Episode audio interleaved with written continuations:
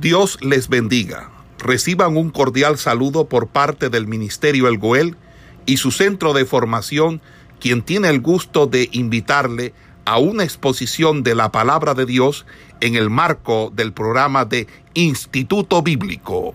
Ya el pueblo de Israel eh, el Jordán de una manera milagrosa y ya estaban en la tierra de Gilgal, en Gilgal. Gilgal era eh, una, una, región, eh, pues eh, era la que estaba cerca del río Jordán, ahí hicieron ellos el campamento y, y fue como el lugar donde Josué hizo su estrategia para la conquista de la tierra de Israel. Cuando ellos llegan a Gilgal, eh, se dieron tres cosas, bueno, prácticamente cuatro cosas. Número uno, era lo que hablábamos la clase pasada. Voy a compartir aquí.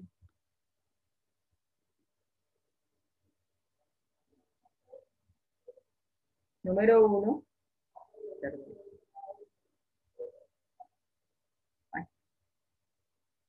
se dieron eh, estos acontecimientos. La circuncisión, la celebración de la Pascua. Esto dio paso a que cesara el maná y que aparece pues el, guerrero divino que se le aparece eh, a Josué.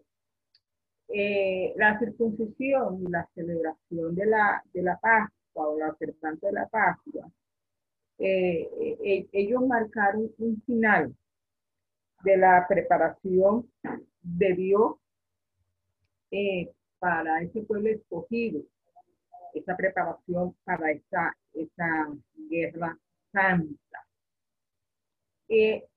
esto, esto tenía, ellos tenían que primero celebrar o hacer la, la circuncisión, ya que ellos no, ese pueblo, como les decía anteriormente, ese pueblo eh, no había sido circuncidado, era una generación nueva. Tenían que circuncidar. Esta circuncisión eh, la practicó Josué a todo el pueblo, a todo varón, en Gilgal. Y, y pues el hecho de que lo practicara antes de, de incursionar a tomar la pieza prometida, eh, eh, eh, era, era algo de la confianza que Josué tenía en la victoria que, que, Dios le iba a dar al pueblo de Israel, ya que la circuncisión ameritaba a que tuvieran de descanso mínimo siete u ocho días. Siete u ocho días de descanso. Y que antes de la celebración de la Pascua había este prerequisito. Ellos tenían que circuncidarse. En el, en el libro de Josué, vamos a la Biblia, el libro de Josué, en el capítulo 5, versículo 8, dice que cuando acabaron de circuncidarse, en ese momento está lloviendo.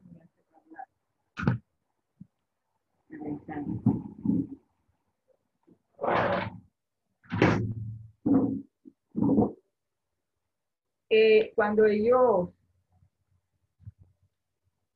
capítulo 5, versículo 13, cuando acabaron de circuncidar a toda la gente, se quedaron en el mismo lugar en el campamento hasta que sanaron. Fíjese, dice, hasta que sanaron. Hubo ese tiempo eh, antes de, de, tomar la tierra de, la tierra prometida.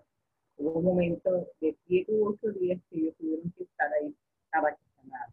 Y dice, y Jehová dijo Josué, hoy he quitado de vosotros el oprobio de Egipto, por lo cual el nombre de aquel lugar fue llamado Gilgal hasta hoy.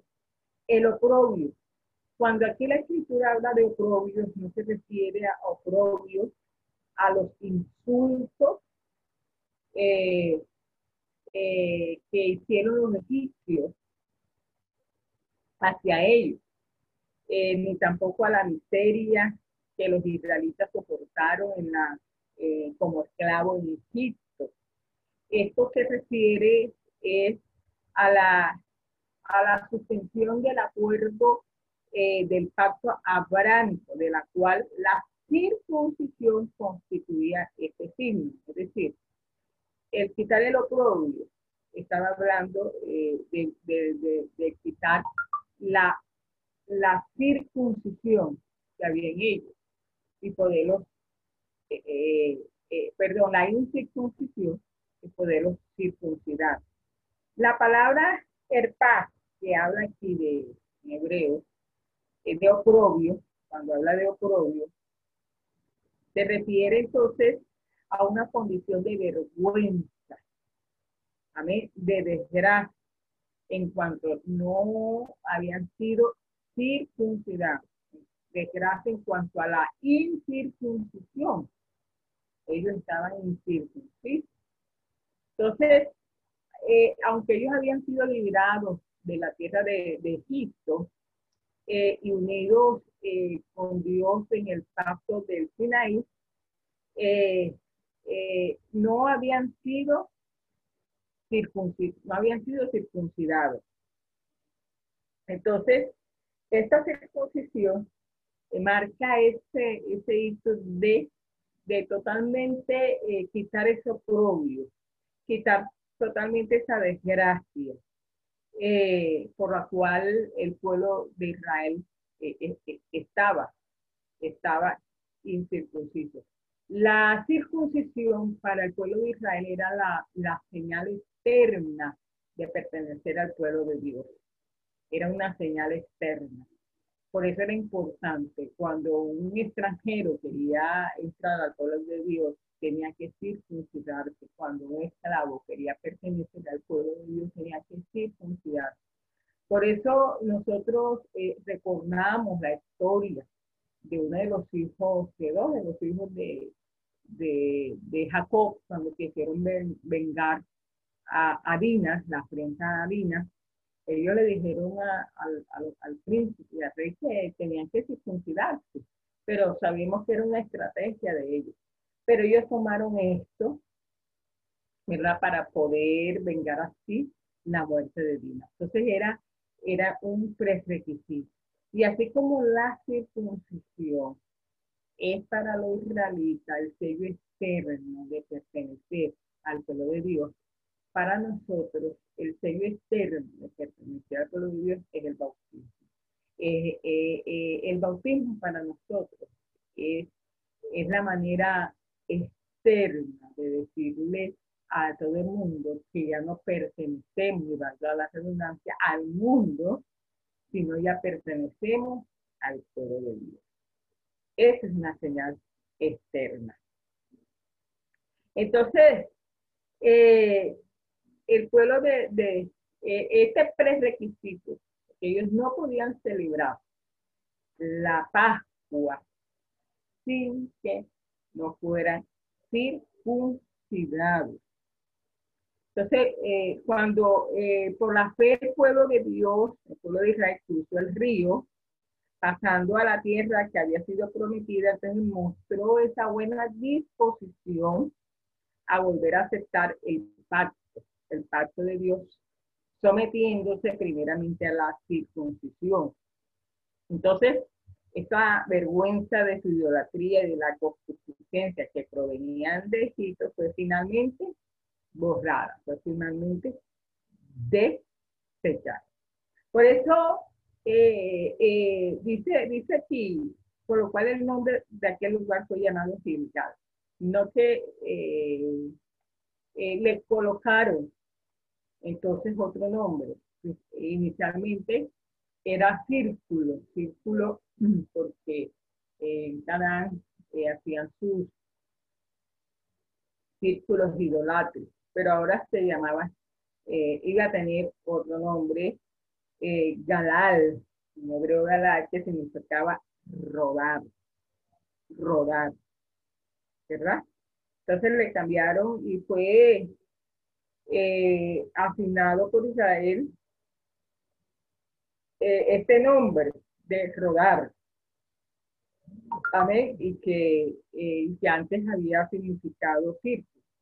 es decir, cambiaron el nombre de círculo, su significado de círculo por rodar. Así fue que entonces ellos celebraron después de la circuncisión, eh, eh, eh, podían este, celebrar la Pascua. La Pascua. Y aquí la celebración de la Pascua era la tercera, la tercera registrada. Porque la primera se dio eh, antes de la salida de Egipto. Ellos celebraron la Pascua, ¿verdad? Para la salida de Egipto.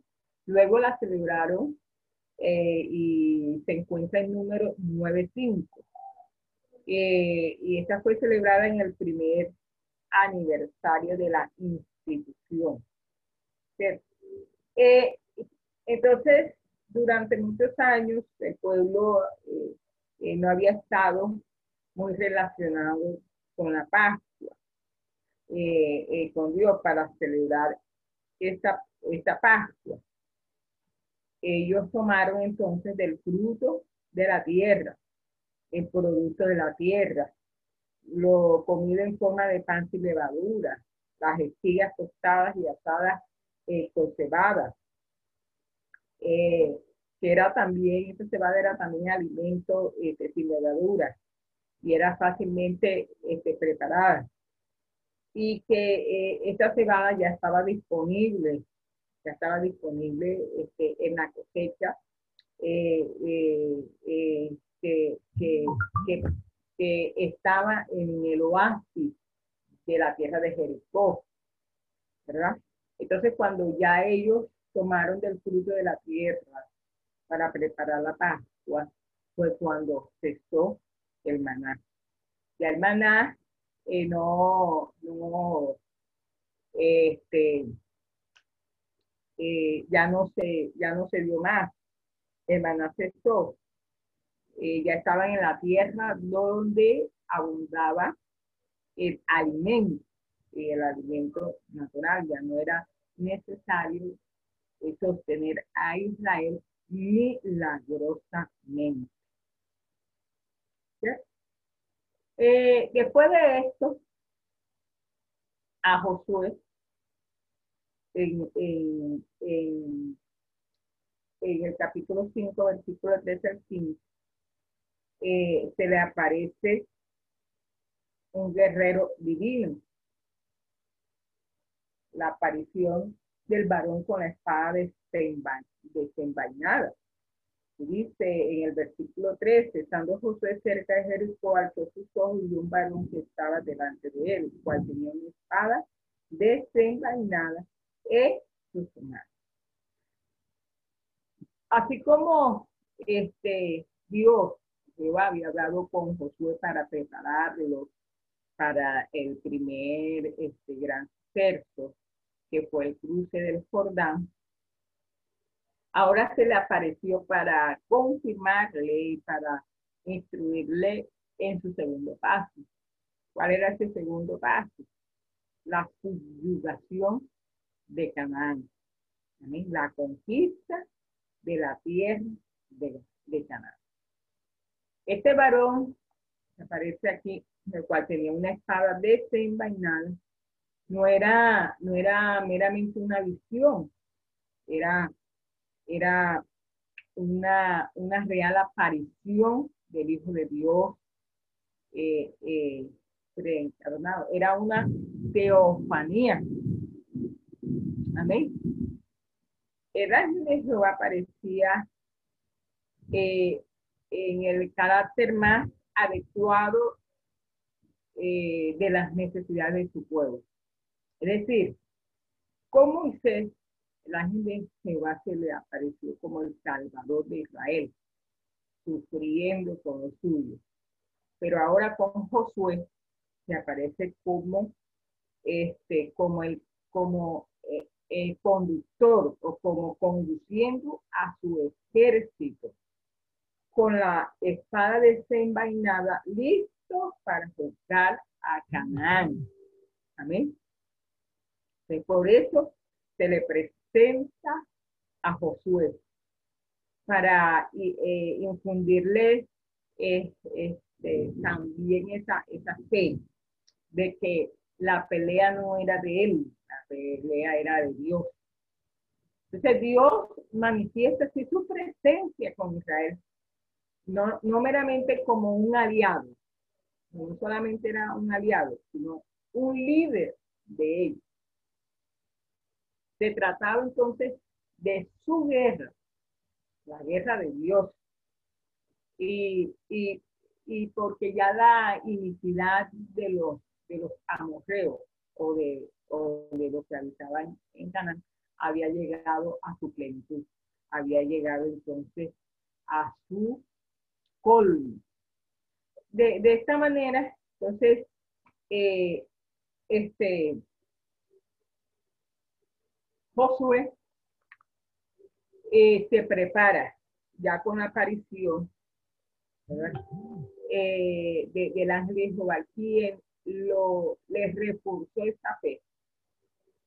Y entonces lo que debía hacer Josué era obedecer, porque el éxito de la campaña de Josué eh, estaba plasmado o sopesaba en la obediencia de él a la palabra de Dios.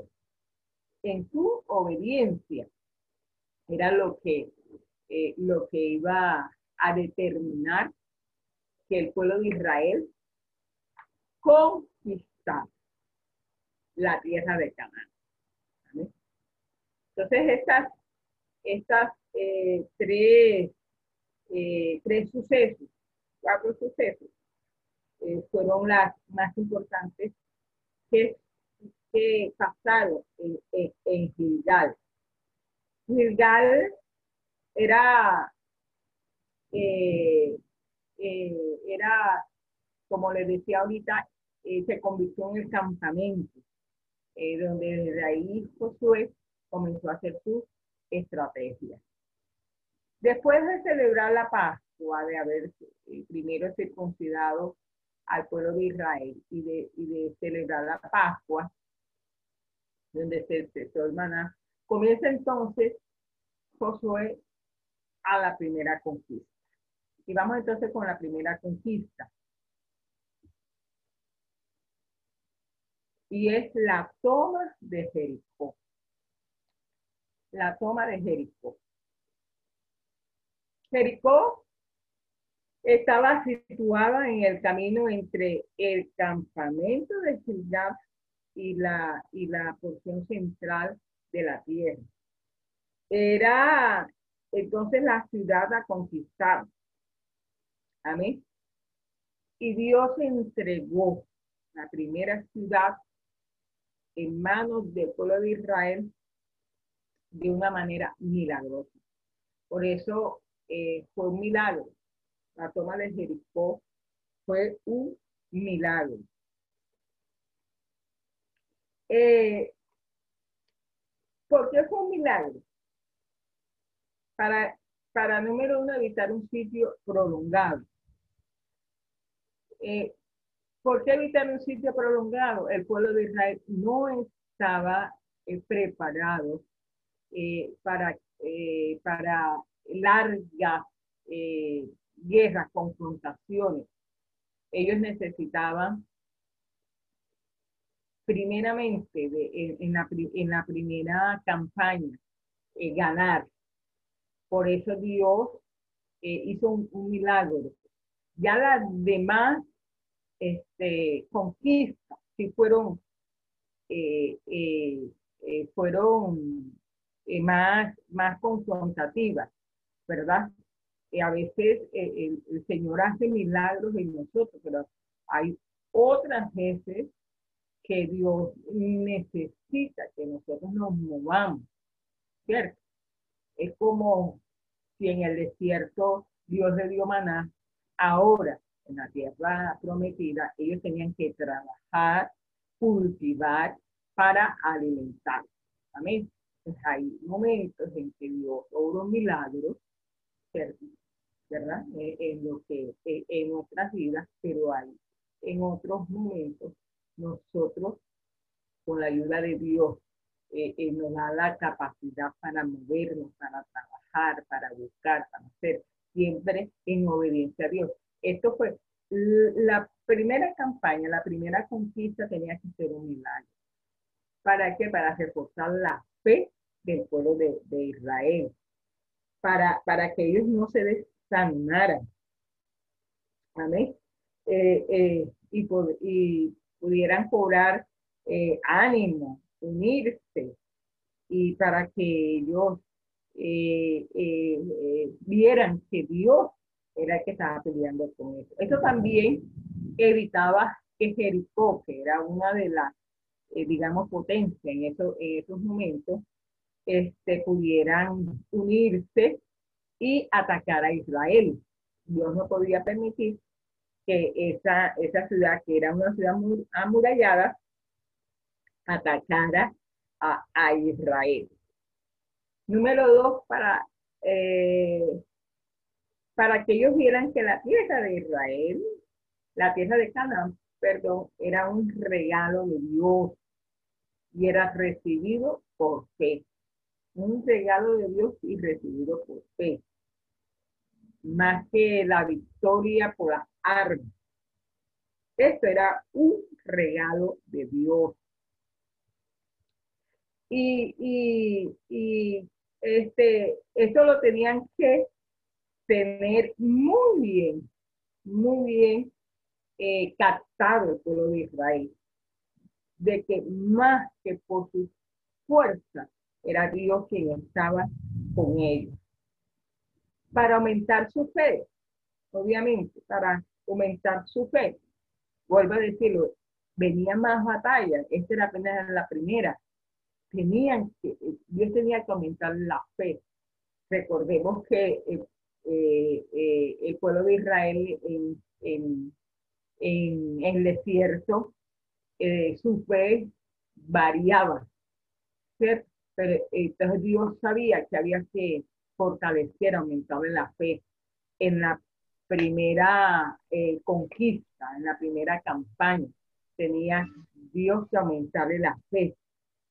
Y por eso eh, esta toma de Jericó fue de una manera eh, milagrosa, una manera milagrosa, donde la obediencia, porque era una obediencia, le iba a traer historia. En este pasaje, entonces, vemos el triunfo, el capítulo 6, el triunfo de la fe. Fue el triunfo de la fe, podemos llamar la toma de Jericó, el triunfo de la fe. Israel estaba iniciando la obra de Dios, amén, a la manera de Dios, eh, sin importar eh, la manera, o sea, eh, sin importar eh, eh, cómo Dios iba a orar. Quizás la veíamos, podíamos mirar ese de, de, rodear siete veces a Jericó, algo que no podíamos entender. Pero miren lo que dice primera de Corintios, cuando Dios obra de manera que nosotros no podemos entender de manera hasta, hasta como de locura. Dice primera de Corintios, eh, capítulo 1, versículo 25, 25. Porque los insensatos de Dios, porque lo insensato de Dios es más sabio que los hombres. Y lo débil de Dios es más fuerte que los hombres. De todo lo que Dios hace, aunque a nosotros nos parezca algo inverosímil, algo como, como de, locura. Eso lo hace Dios. Eso lo hace Dios. ¿Cómo nosotros no podemos eh, estarle preguntando a Dios por qué lo hiciste así, esto, esto no, no se ve bien, esto es una locura. No, simplemente creer. Y esto es lo que llevó al pueblo de Israel a conquistar a Jericó. Creyó, por eso fue un triunfo de la fe. Dios le dijo, Dios le dijo eh, eh, cómo debían hacer, ¿verdad? Darle siete vueltas eh, tenían que llevar el arca eh, y, después gritar y tocar la, la, trompeta. Y es lo que nos dice el capítulo 6, eh, dice el versículo 4, siete sacerdotes, versículo 3, rodearéis pues la ciudad, todos los hombres de guerra, yendo alrededor de la ciudad una vez, y esto haréis durante seis y al séptimo día, dice, y siete sacerdotes llevarán siete bocinas de cuerno de carnero de, delante del arca. Y al séptimo día daréis siete vueltas la ciudad y los sacerdotes tocarán las bocinas. Parece de locura, pero así es nuestro Dios. Dios hace locura. Y nosotros solo debemos obedecer, creerle a Dios y esta fue la victoria por la cual Israel, eh, su primera campaña, su primera toma, conquistó y venció eh, en la toma de Jericó, porque fue una obra de fe, de fe, donde el arca de Jehová, dice, ahí le seguía. Y fíjense que aquí en este capítulo lo menciona nueve veces, en nueve ocasiones, del versículo 6 versículo 3, nueve veces. ¿Qué evidencia hay? Eh, eh, eh, la manera como la escritura lo menciona. Nueve meses, la que estaba, entonces, estaba simbolizando que Jehová estaba con ellos. Su presencia era real, que era él quien los estaba guiando, que no estaban solos, que Dios estaba con ellos, que él, él era el que estaba conduciendo esta extraña, por decirlo así, extraña maniobra. Era él. Entonces, en ese día rodearon esa ciudad siete veces, siete veces. Y, y entonces, eh, en, esos, en esos siete veces que los rodearon y al último día que tocaron las cocinas, eh, las murallas de Jericó cayeron. A mí dice en el versículo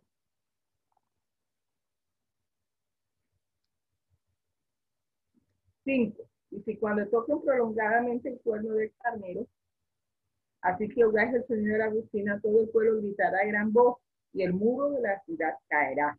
Entonces subirá el pueblo cada uno derecho hacia adelante.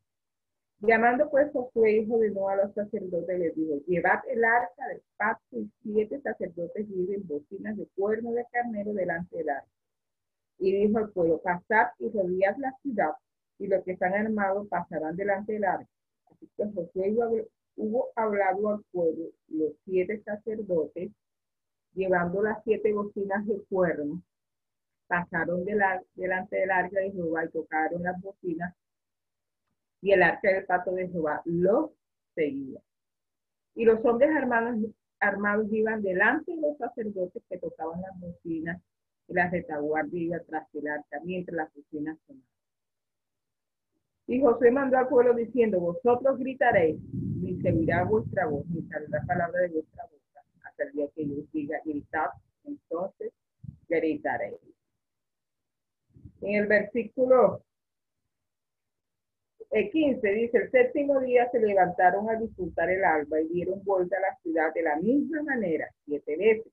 Solamente este día dieron vuelta alrededor de ella siete veces. Y cuando los sacerdotes tocaron las bocinas, la séptima vez José dijo al pueblo, gritad porque Jehová os ha entregado la ciudad. Y será la ciudad anatema a Jehová con todas las cosas que están en ella. Solamente Raab, la remera, vivirá con todos los que están en casa con ella, por cuanto escondió a los mensajeros que enviaron. Dice, anatema, dice, anatema que traducido, traducido, eh, eh, significa eh, destruyeron, que es Jerén, que era toda cosa dedicada al Dios de un o, a otra deidad. Era lo que significaba anatema.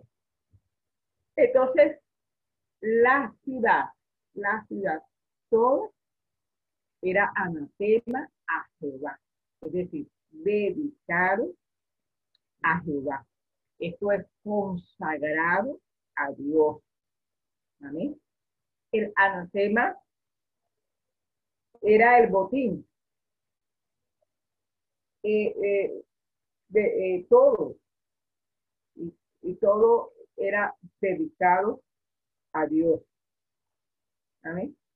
Todo era dedicado a Dios. La ciudad debía ser este, destruida completamente. Los objetos eh, preciosos como oro, plata, las eh, debían ser entregados para el santuario. Amén. Entonces, eh, en este caso que Jericó la ciudad y todo lo que contenía era dedicado a Jehová, nada de ello podría considerarse como botín para el pueblo. Nada, nada.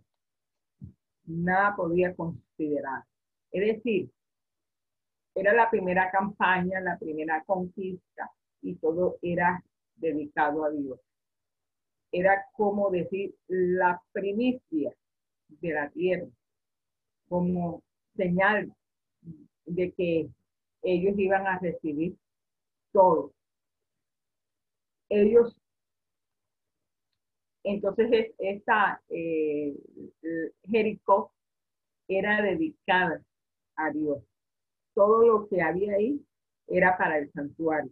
Nada de lo que había ahí podía ser eh, tomado por el pueblo. Jericó tenía que ser ofrecida a Jehová, como, como les dije, como la primicia de la conquista. De ahí en adelante, el pueblo de Israel podía tomar eh, todos los botines de la tierra cananeas.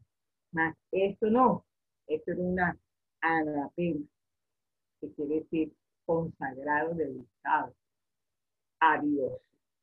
Y eso era muy importante. El muro de Jericó este, eh, cayó de su lugar. Eh, ellos se hundió. Los muros de Jericó. A excepción de la casa de Jaab.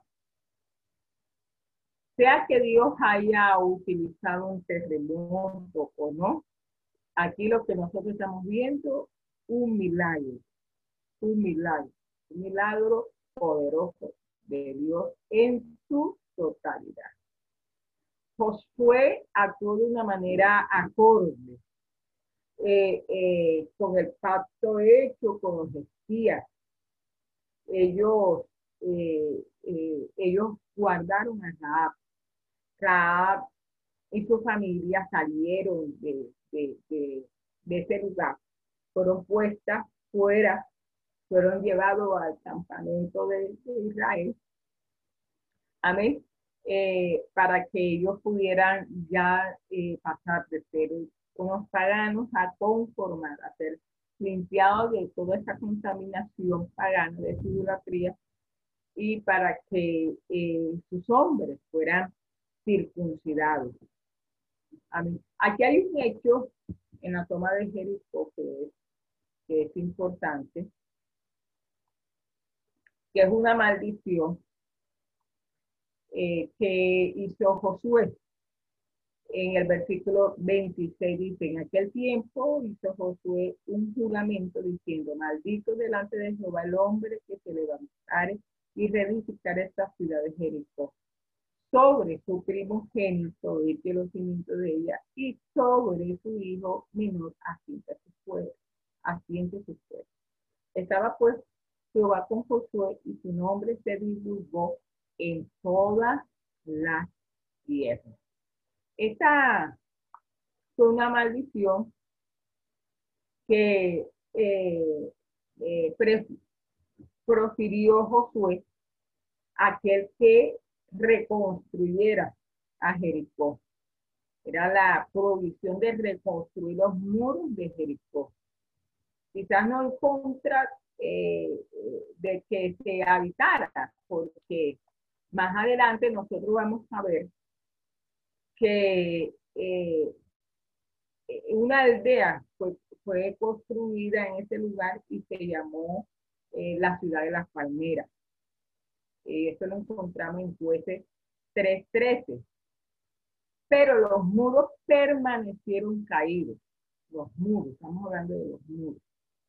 Eh, ellos permanecieron este, caídos hasta los días de acá.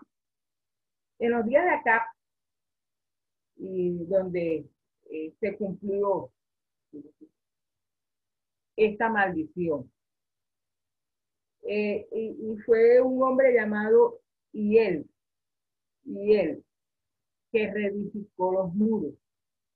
El hijo mayor de Iel murió a medida que empezaba la tarea y su hijo menor murió a medida que la terminaba. Esto lo encontramos en Primera de Reyes 16.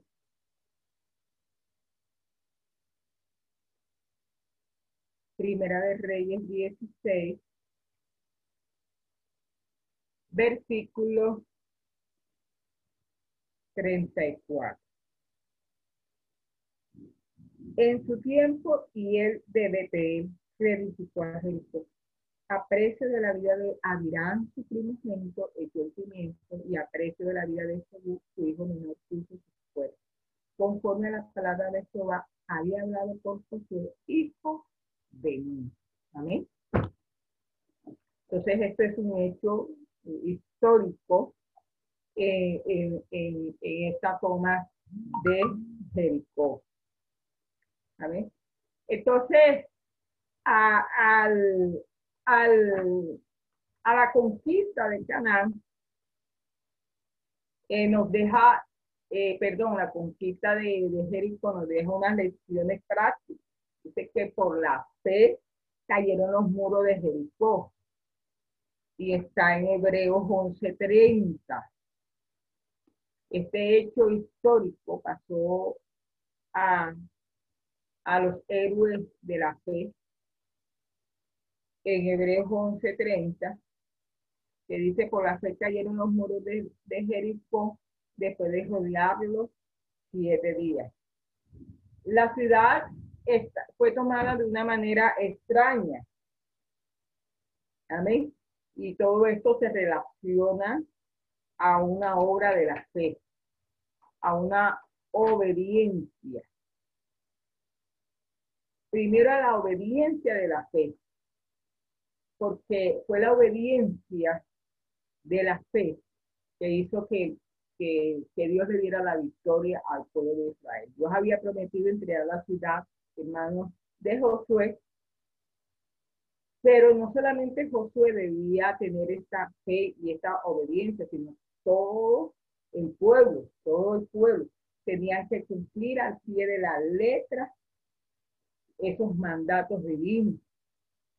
Y para cumplir esos mandatos divinos, eh, tenían que tener fe, de creer, de creer más, más que este, intelectualmente, creer su corazón a una obra extraña, algo extraño a ese, e, en ese mandato. Entonces, es una obediencia de la fe. Eh, también nos, nos, muestra la lección de las, de las armas de la fe. Los israelitas este, no debían emplear este, eh, armas ni, ni catapulta, Voy a agarrar por ahí, yo digo fuertecito. ni, Sí, ni- perdón, apagué los micrófonos, Sí. Eh, no debían, ¿qué le pido a los hermanos? No debían, como hacen falta las hilitas, Eso le decía el profe amén, ellos no debían, ¿En qué termina su set? yo les pido, A Por usted, pues, Alejo. Sí. no. le pido el Este favor, de- le pido el favor a los hermanos, Ah, le pido el favor a los hermanos que apaguen el ah.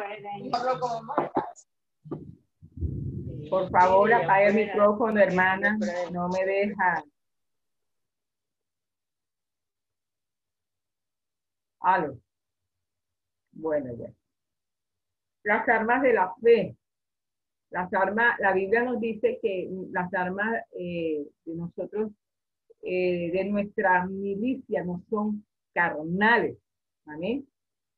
No son carnales, sino espirituales en, en esta campaña de la toma de Jericó, eh, hubieron siete sacerdotes que tocaron siete bocinas hechas con, con cuernos de, de carnero, iban delante del arca. Las bocinas no eran este, instrumentos de guerra, como eh, eh, eran como, como, los, como las trompetas de plata, estas eran, instrumentos religiosos. Eh, las bocinas, los sacerdotes vestidos de blanco, el silencio reverencial, todo esto en la toma de Jericó indica que era una, una guerra más bien religiosa que militar. Amén. El, el arca ocupaba un lugar de honor y simbolizaba que Dios mismo era que rodeaba la ciudad. Aparte de, de, de las armas de la fe, hay otra lección que es que eh, esto nos lleva a una victoria de la fe. Amén. A una victoria. Porque eh, eh, fíjese que eh, se presenta o con frecuencia aparece el, número 7, que es un número sagrado, un número que significa totalidad, completud, perfección.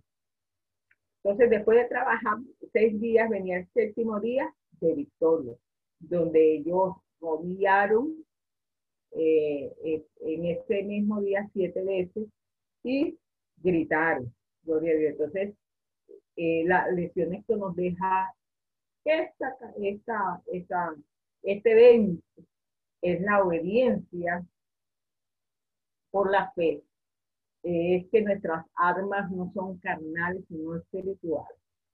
Y que eh, cuando hay una obediencia por la fe, hay una victoria de la fe. Amén.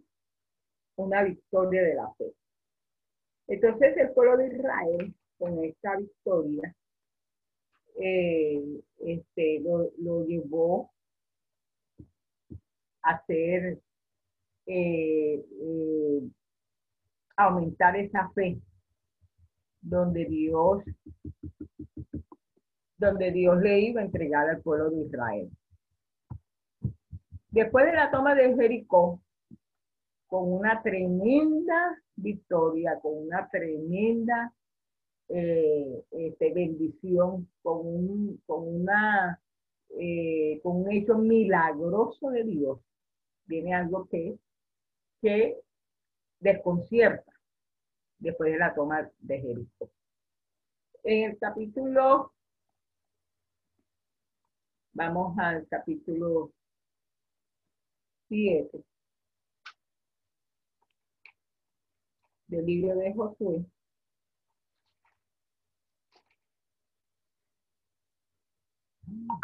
Nos narra el evento de la toma de Ai, de la derrota de Ai y del pecado de acá. ¿Amén? la derrota de Ai y del pecado de Acab. En el versículo 3, en el versículo 2 del capítulo 7 dice, después Josué envió hombres desde Jericó a Ai, que estaba junto a bet hacia el oriente.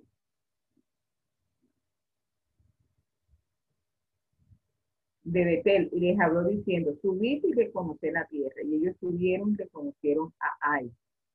Y volviendo a Josué le dijeron, no suba todo el pueblo, sino suba como dos mil o tres mil hombres y tomarán a Ai. No fatigues a todo el pueblo yendo allí porque son pocos. Ahí era, era este,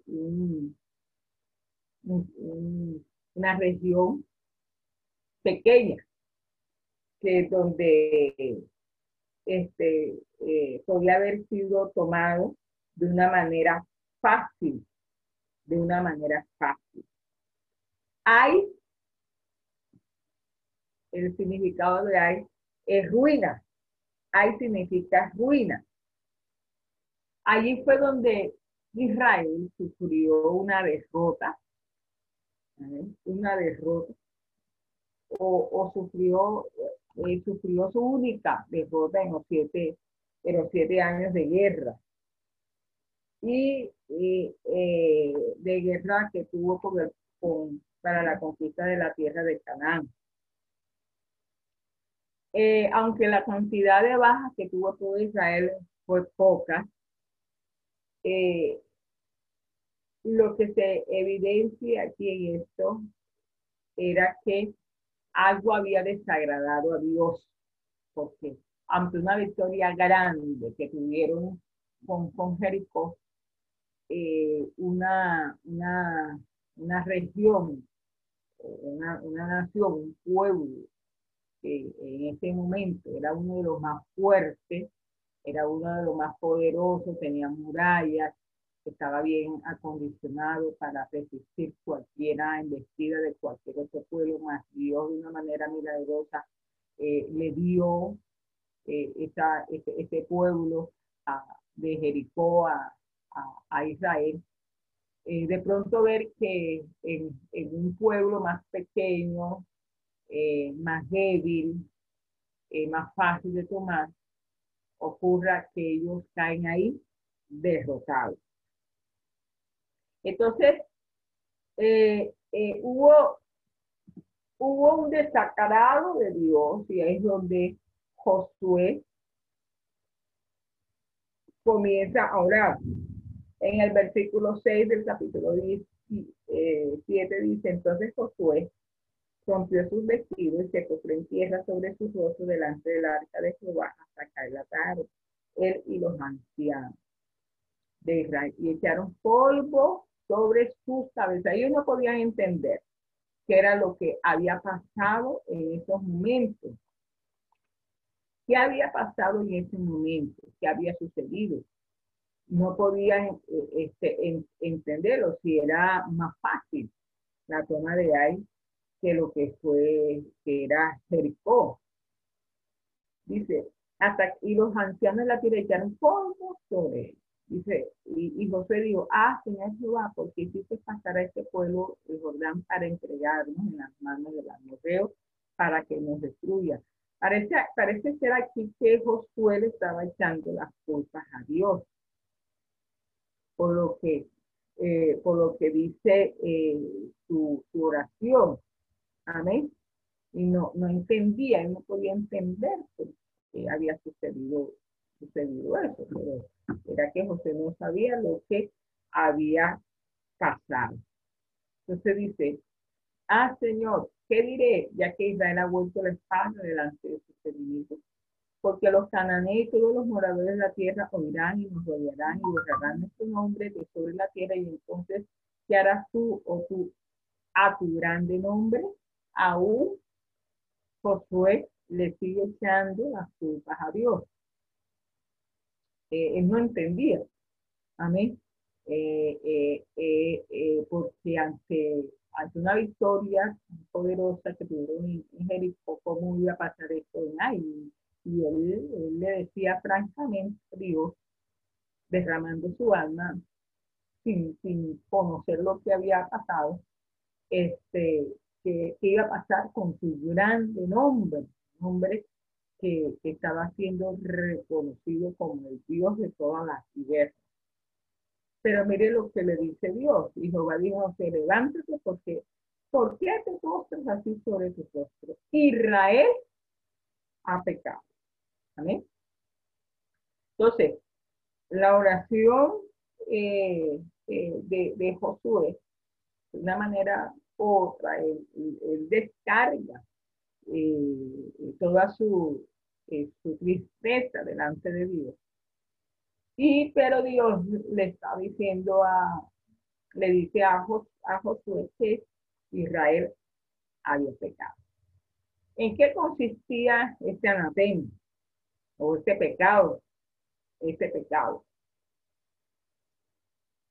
Eh, como le dije anteriormente, con la toma de Jericó, que Jericó eh, significaba como la primicia, todo consagrado a Dios, anatema, consagrado a Dios, dedicado a Jehová. Nada de ahí podía haber sido tomado por el pueblo de Israel. Todo le pertenecía a Dios. No podía apropiárselo para su gusto personal. Y fíjese eh, eh, lo que dice el versículo 21. Y aquí hay un curso de la tentación, un curso de, la tentación que eh, nosotros lo vemos desde, desde, el primer pecado de Adán y Eva. En el versículo 21, eh, ¿qué dice? Bueno, vamos a leerlo contextualizando eh, la historia desde el 19. Entonces José dijo a Acán, Hijo mío, da gloria a Jehová, el Dios de Israel, y dale alabanza, y declárame ahora lo que has hecho. No me lo encubras. Y Acán respondió a Josué diciendo, verdaderamente yo he pecado contra Jehová, el Dios de Israel, y y así he Pues vi entre los despojos un manto babilónico, muy bueno, y doscientos ciclos de plata, y un lingote de oro de peso de cincuenta ciclos lo codicié y tomé. Y aquí que está escondido bajo la tierra en medio de mi tienda y el dinero debajo de él. Este es el curso de la tentación. Vi, dice, vi, número uno, vi entre los despojos un manto babilonio. Luego dice, la cual codicié. Lo, lo vio, lo codició, ya lo deseó en su corazón. Y por último, tercero, lo tomó. No fue lo mismo que le sucedió a Eva cuando este, la serpiente le mostró la fruta, lo vio, lo codició y lo tomó. Por eso Juan eh, también se refiere a los deseos eh, de los ojos, los deseos eh, de, la, de la carne y la vanagloria de la vida. E, es el curso de la tentación lo que hace. Ver, codiciar y tomar. Amén. Por esto, toda Israel sufrió. Ya Israel era una nación. Y el pecado de una persona, el pecado de un individuo se convertía en el pecado de toda la nación. ¿Vale? Entonces, eh, eh, esto. Entonces dice el versículo 24. Entonces Josué y todo Israel con él tomaron a hijo de cera, el dinero, el manto, el lingote de oro y sus hijos, sus pies, sus bueyes sus amos, su ovejas, su tienda y todo cuanto tenía, y lo llevaron todo al valle de Acor, el valle de Acor. Y le dijo Josué, porque nos has turbado túrbete Jehová en este día y, todo, y todos los israelitas lo apedrearon y lo quemaron después de apedrear. Levantaron sobre él un gran montón de piedras que permanece hasta hoy. Y Jehová se volvió del ardor de su ira. Y por eso aquel lugar se llama el Valle de Acor hasta hoy. Acor significa turbación. Toda la familia de Acán fue apedreada. ¿Por qué toda la familia de Acán fue apedreada? Quizás porque eh, participó en este sacrilegio de tomar lo que no debía tomar. Eso debemos tener eh, mucho cuidado. Amén. En, en, en, codiciar, en codiciar, en ver en, el curso de la tentación. De pronto usted me dirá, no, pero ¿cómo no vamos a tapar los ojos? nosotros no podemos tapar los ojos, pero eh, el pecado está en la segunda mirada se mira la primera vez, pero la segunda mirada es donde viene la tentación. ver, codiciar, desear en el corazón, anhelar para él, y, y tomar. ¿Amén? Entonces, eh, eh, lo, el relato nos enseña eh, varias lecciones. Número uno, dice, Dios exige pureza en sus soldados. Pureza en sus soldados. Es decir, que sean puros. Si no, perderemos la batalla. Eh, la santidad es una, es una condición indispensable para triunfar. La Biblia dice que Dios es santo, ¿cierto? Por eso su pueblo debe ser santo. Y esa es una condición. Nosotros no podemos llegar de una manera impura al Señor. Debemos de cuidar esta eh, santidad, debemos cuidar esta, esta salvación. Amén. No hay nada este, tan, eh, eh, tan insignificante que, que, no pueda derrotar el pueblo de Dios cuando eh, no tiene, no tiene su, la, la ayuda. Con la ayuda de Dios, nosotros podemos triunfar. Número dos, el pecado de uno trae consecuencias para todo, y eso es cierto. El pecado de un individuo puede traer consecuencias esas a todos. Ninguno de nosotros eh, vive para sí. Es decir, eh, si tú pecas, tu pecado lleva consecuencias a tu familia, a tu hogar, a mí, a tu entorno. Por mucho que quieras decir que yo soy el, el que peca. Fíjese que en, esta, en este suceso 36 hombres murieron y toda una, y todo un pueblo quedó manchado y quedó vencido por el pecado de una familia. Debemos tener cuidado. Si hay pecado, el pecado anula la oración. Anula la oración. Por eso Dios le, dijo a Josué, porque, porque ahora sí, si el pueblo ha pecado, el pueblo eh, ha, ha cogido, ha tomado el anatema.